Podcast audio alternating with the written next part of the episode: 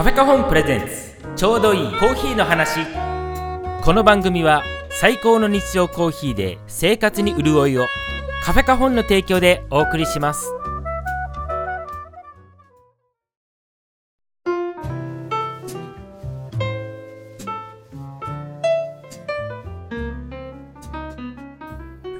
はい皆さんこんにちは。カフェカホンの平村です。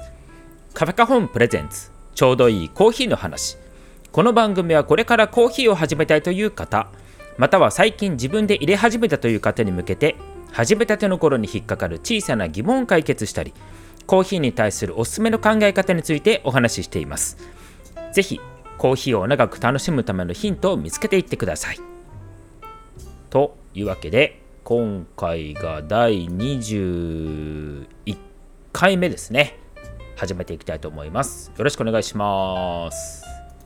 えー、最近はまあ、やっぱり暑いという感じですけどね。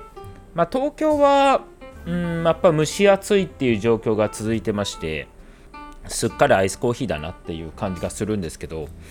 まあ、一方で、あのー、僕自身は前も言ったと思うんですけど夏でもホット派なんですよねでまあ特に朝1杯目のコーヒー入れる時なんてのはまあホットを飲まないと一日が始まらないという人なので、まあ、お店に来てからあのホットコーヒーを入れるんですけど最近あのインスタの方でですね あのお店のインスタがあるんですよ。あの、まあ、カフェカホンで調べてもらうと出てくるんじゃないかなと思うんですけどそのお店のインスタの方でその朝一コーヒーって呼んでますがその朝1杯目のコーヒーを入れるところをあのライブしてます。ま何のためにやってんだって話はあるんですけど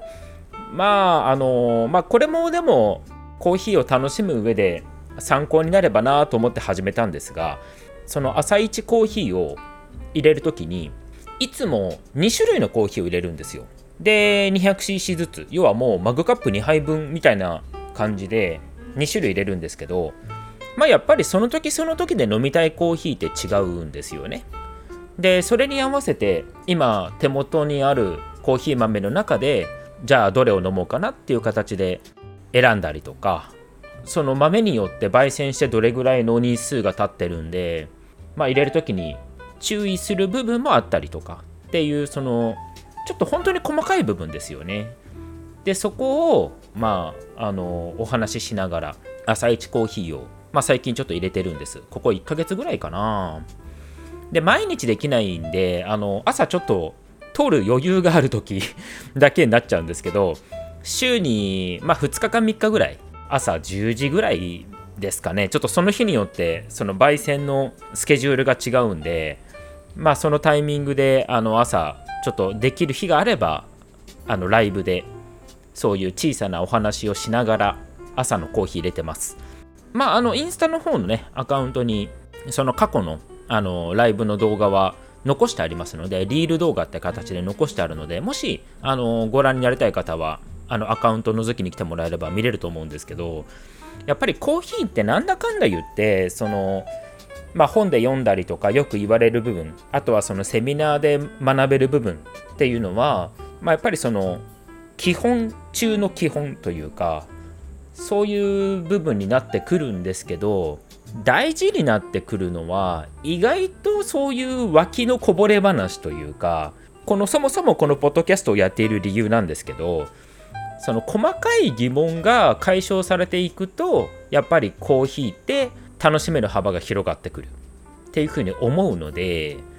まあそのインスタのライブの方はこのポッドキャストでお話ししないようなその抽出している最中何考えてるかとかこういうとこに注意してますとか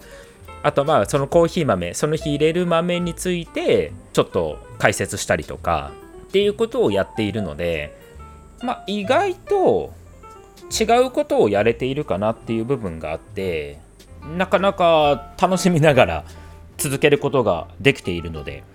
まああのちょこっとねまたそちらの方もよかったら見ていただいて参考にしてもらえたらなと思ってます。はい。まあそんなインスタアカウントの宣伝でした。はい、えー、じゃあ本題いきましょうね、えー、今回のテーマはこちら。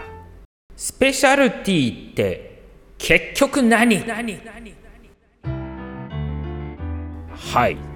というわけでですねあのー、今回はちょっとお勉強っぽくなるかもしれないんですけど改めてスペシャルティーコーヒーって結局何なんっていう。そこの解説をねしていきたいと思います。まあうちもですね当店もまあスペシャルティーコーヒー専門自家焙煎店なんて名前でやっているわけですけどそうは言ってもスペシャルティーコーヒーってどういうコーヒーのこと言ってんのっていうのをやっぱりぼやっとしたまま、まあ、買っていたりとか耳に入れたりっていう方が多いと思うのでここで一回もうちょっとはっきりさせましょうっていう回ですね。はい。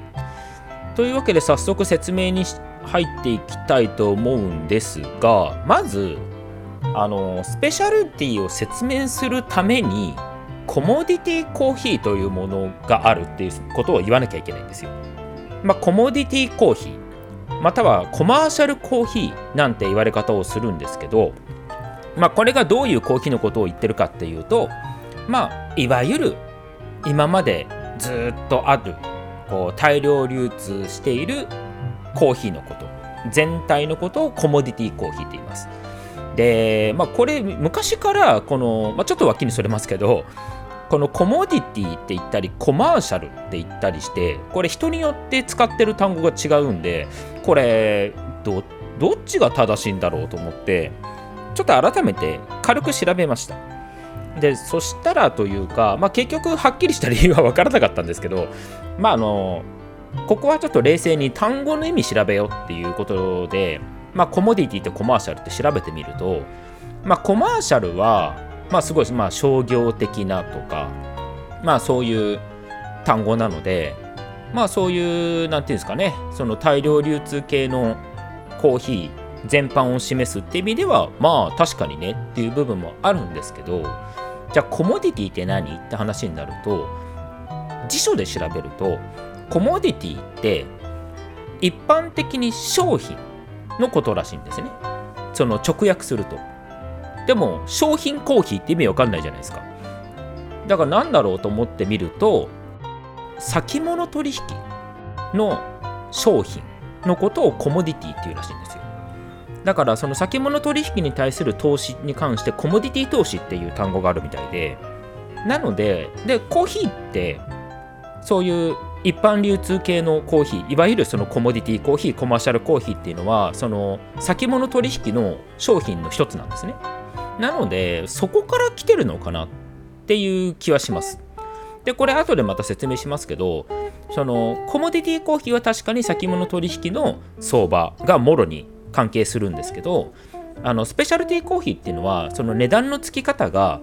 その生産者とダイレクトトレードっていう形になって直接その値段交渉というかその相場とはまた離れたところであの価格を決められているので、まあ、そこで大きく違いがあるんですけど、まあ、なのでスペシャルティーコーヒーっていうものは後からあのできたカテゴリーなので、まあ、それに対してもともとそういう相場にその先物取引の方に関係しているっていう部分でコモディティっていう単語が使われてるのかなというふうにえー、ちょっと思ったんですよね。っていう脇の道にそれただけでめちゃめちゃ喋っちゃってますけど まあなんかでも、あの、この言葉どっち使えばいいんだろうみたいなのもちょっと悩んだりする時が来るのでもしかしたらそういうことかもねっていうヒントをちょっと置いときますけど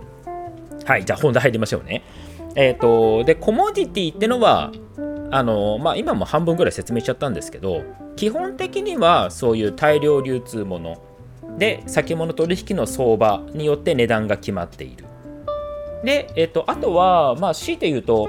その生産国各国でその輸出規格があるってことですね。例えばブラジルだとサントスナンバー2っていうものが一番名前ですね。これがあの一番いい品質の高い銘柄の名前になるんですけどまああとはそうですね例えば中米諸国なんかだと SHB って略されますけどストリクトリーハードビーンズっていうねあのそれを頭取って SHB っていうんですけど、まあ、これが一番上だったりします。でもこの輸出規格が各国違うんですよ。ブラジルだとその欠点豆の混入率とかまあ、そういう話になりますしガテマラなんかだとその農園が標高何メートル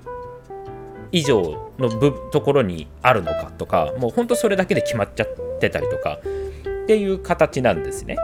でそれ各国違うんであとその豆の大きさとかねあのケニアなんかはあの AA って WA って言ったり AAAAB っていう言い方するんですけどそれはその豆の大きさで決まってたりするので本当にその輸出規格は国によって違います。っていうのがまあコモディティコーヒーの一般的なスペック、まあ、定義ですね。でこれに対してスペシャルティがどうなってるかっていうと、まあ、値段についてはさっき言いました。先物取引の相場の価格とは別にもう生産者とこう直接やり取りするっていうかまああの実際は商社の人ですね。輸入する会社の人があのやるわけですけど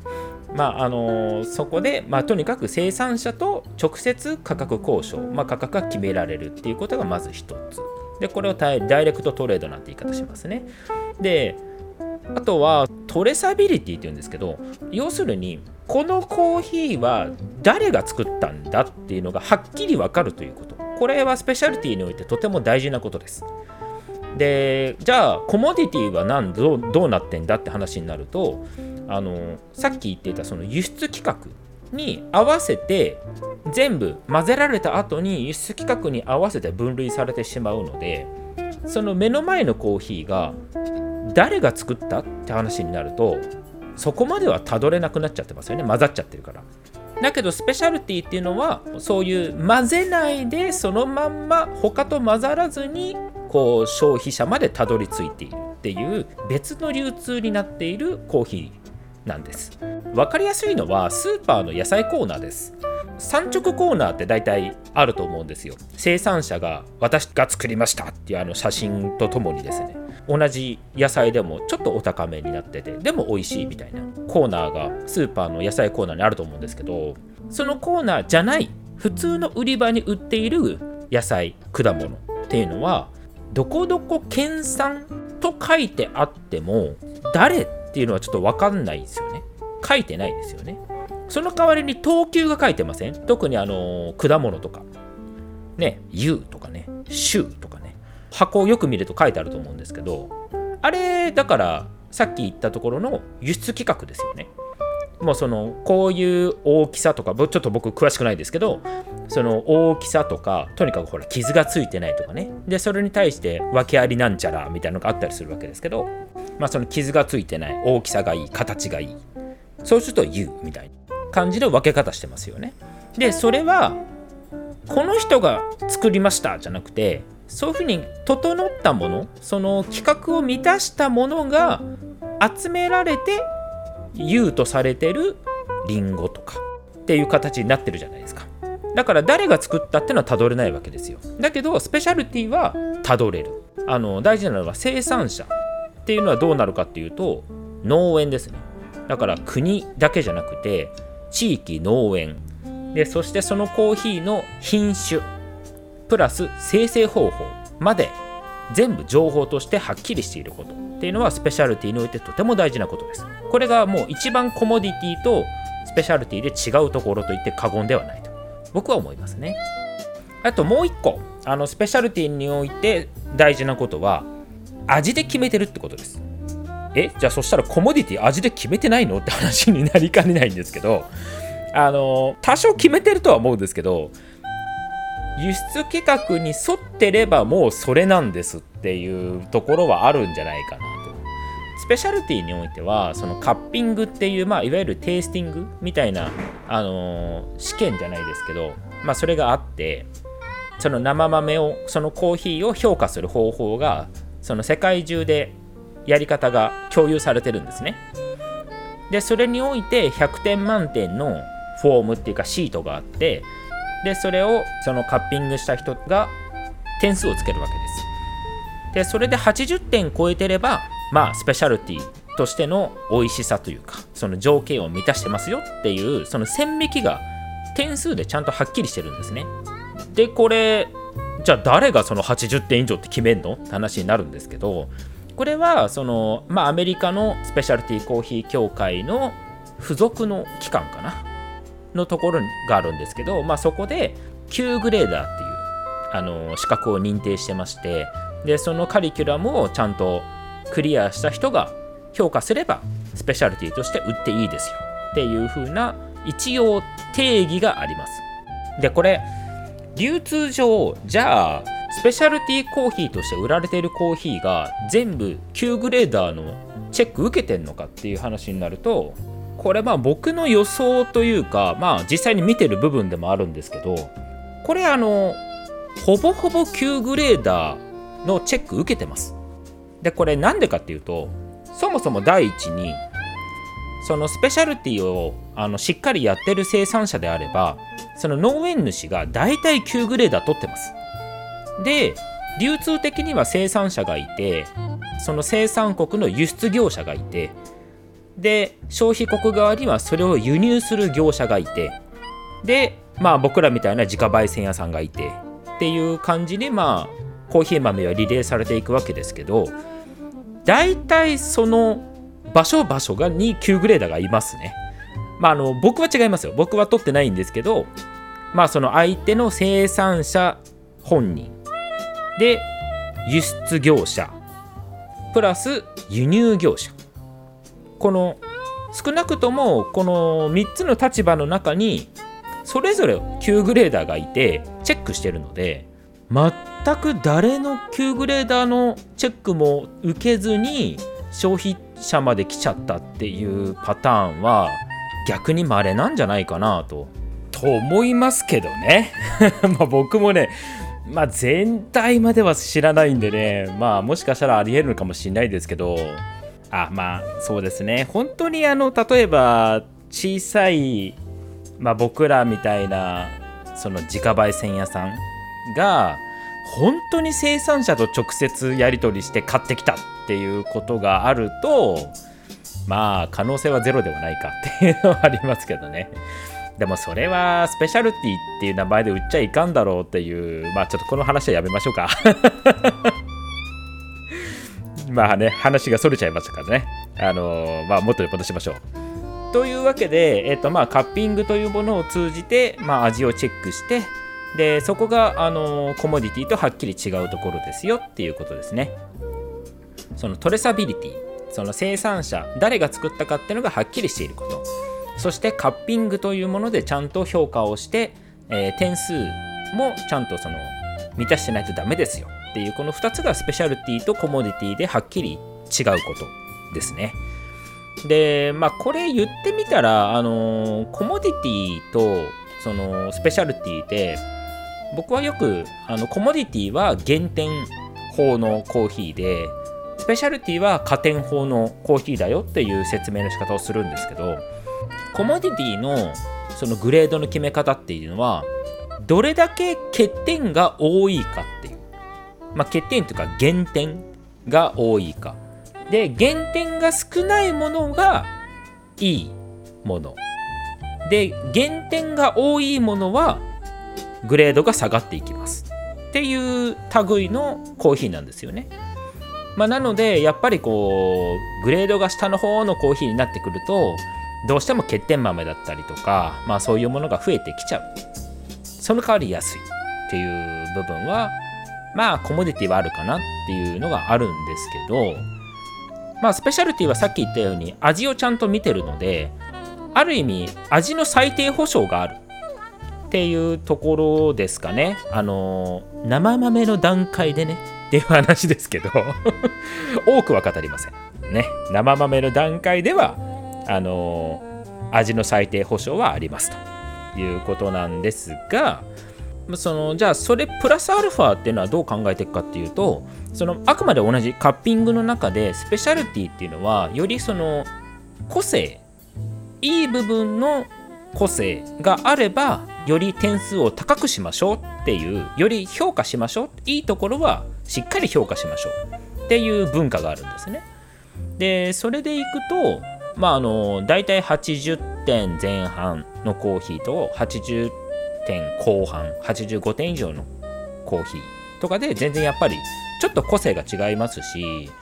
で90点台に入ったらもうそれはそれは素晴らしいっていう感じのコーヒーっていう扱いなんですね。なので例えばまあよくある芸者なんかだとやっぱりコーヒーとしての個性はすごく突出しているので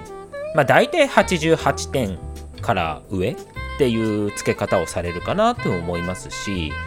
あとはその生成方法でナチュラルとかねまあ、最近だと、まあ、アナエロビコなんてのもありますけど、まあ、そういう生成方法をするとある程度個性的になったりするので、まあ、そういう時はやっぱり点数高めになりがちかなというふうには思います。でまあ最近のまあこれは個人的な意見ですけど、まあ、最近の傾向としてそのスペシャルティのね中での傾向としてじゃあやっ個性がある方が強いじゃんっていうふうに思っちゃうと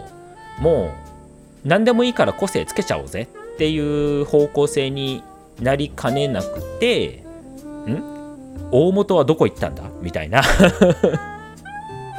もともとどうだったっけ？みたいな。感じになりつつあるかなっていうところもまあ部分的にはあるのでまあちょっとねいろいろ気をつけた方がいいなっていうふうに思ったりしますね。はい。まあ、その辺も含めて、結局、えっと、そのスペシャルティーコーヒーのスペックですね。その農園、えー、品種、生成方法っていうところが分かれば、あ大体そのどういうコーヒーかっていうのは分かってくるので、そうですね。まあ、その辺が、あの、チェック項目ではあるんですけど、じゃあ、そのスペック表を見て、あ、これは OK、これはちょっと怪しいなって分かるのはちょっと経験が必要ですしね。まあその辺はちょっと難しいですけどね。まあでもスペシャルティとコモディティの違いっていう意味では、あのそういうとこです。で、あと最後に、あの僕がそのスペシャルティって素晴らしいなって思うところのエピソードを一つ。あのまあ、ちょ僕はコモディティの現場にいたことがないのでそっちの話はなかなかできないんですけどあのまあ、僕は、えっと、中米のね生産者の訪問を、まあ、何回かやってまして、まあ、そこで見に行った時にああなるほどなと感じたことなんですけどじゃあなんで生産者はスペシャルティをやるのかっていうところですね。でこれはやっぱりスペシャルティを作るのって結構大変なんですよやっぱり手間かかるし。で結構まあ僕はねその生産現場に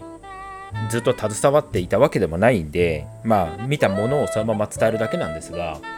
あのー、結局コモディティっていうのはバーッと摘み取ってきてバーッと生成して入ってもその仲買人さんに売っちゃえばもうコモディティとして売れるわけです。でその時にその先物相場の値段で売れるっていうことですよね。で各生産者って自分の持ってる農園の広さって決まってるじゃないですか。でその農園に植えられるコーヒーの木の数も決まってる。となると一番収穫量が多かった時でもそういうコモディティとしてバッと売ればもう大体これぐらいの収入だよねっていうのは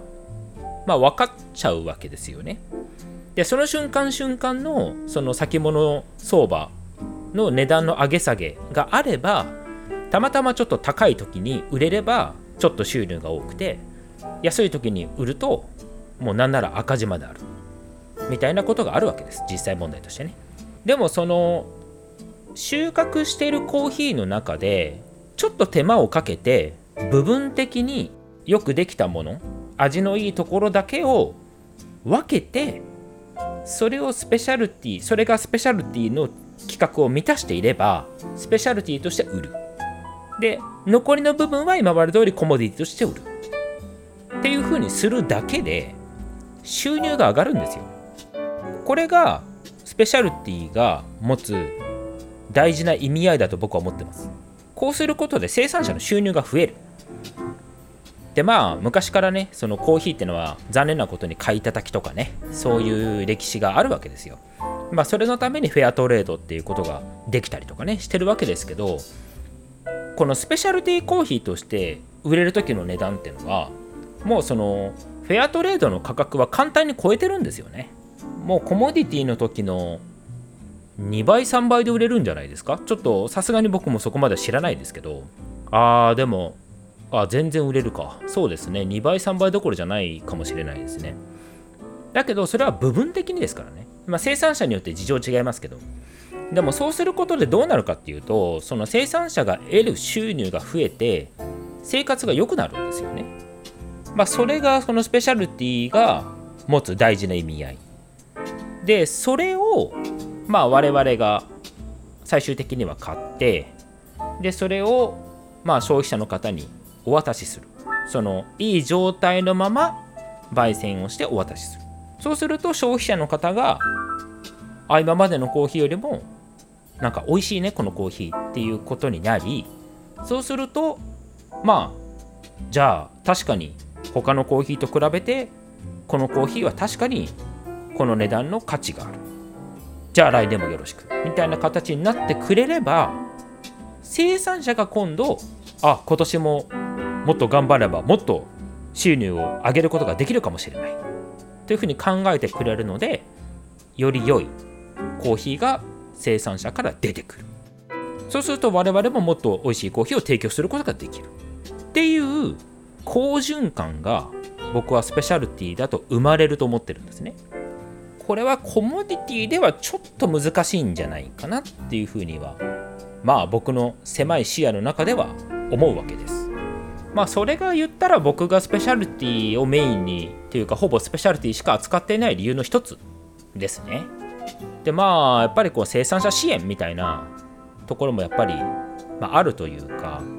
でもちろん現地ではそのスペシャルティに取り組んだもののうまくいかなかったっていう生産者も多分たくさんいるはずなんですよね。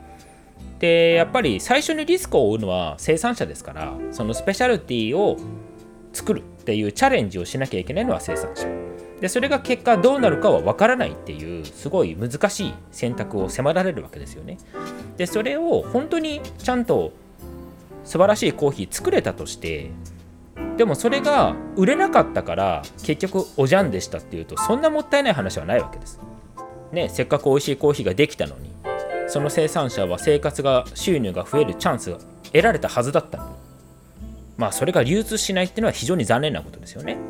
まあ、なので、まあ、うん、そうですね。まあ、今、結局、全体のスペシャルティーコーヒーって、多分、10%ぐらいにはなったんじゃないですかね。あのかつては本当に23%ぐらいしかないすごい貴重な希少なコーヒーっていうアナウンスがされてたんですけど今やっぱりそうやって取り組む生産者が増えたのでまあ増えました実際10%ぐらいだと思います今はねだけどそれでやっぱりこう生産者の暮らしが良くなってたりするので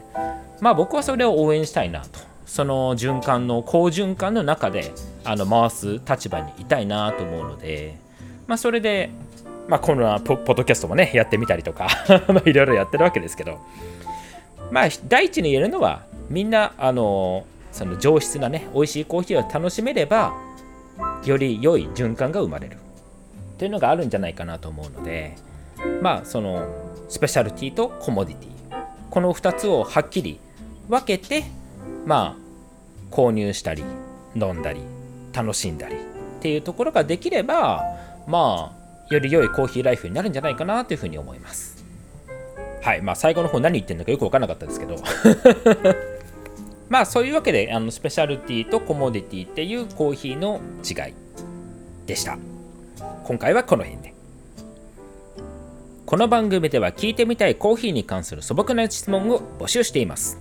宛先はラジオアットマークカフェカホン .jp ラジオアットマークカフェカホン .jp です、えー、ちょうどいいコーヒーの話宛てにお願いします。あと Spotify でこのポッドキャストをお聞きの方は、えー、各エピソードにコメントを残せるようにしてありますのでそちらに書いていただいても結構です。お待ちしています。では皆さん良きコーヒーライフを。お楽しみください。それではまた次回。カフェカホンプレゼンツ。ちょうどいいコーヒーの話。この番組は最高の日常コーヒーで生活に潤いをカフェカホンの提供でお送りしました。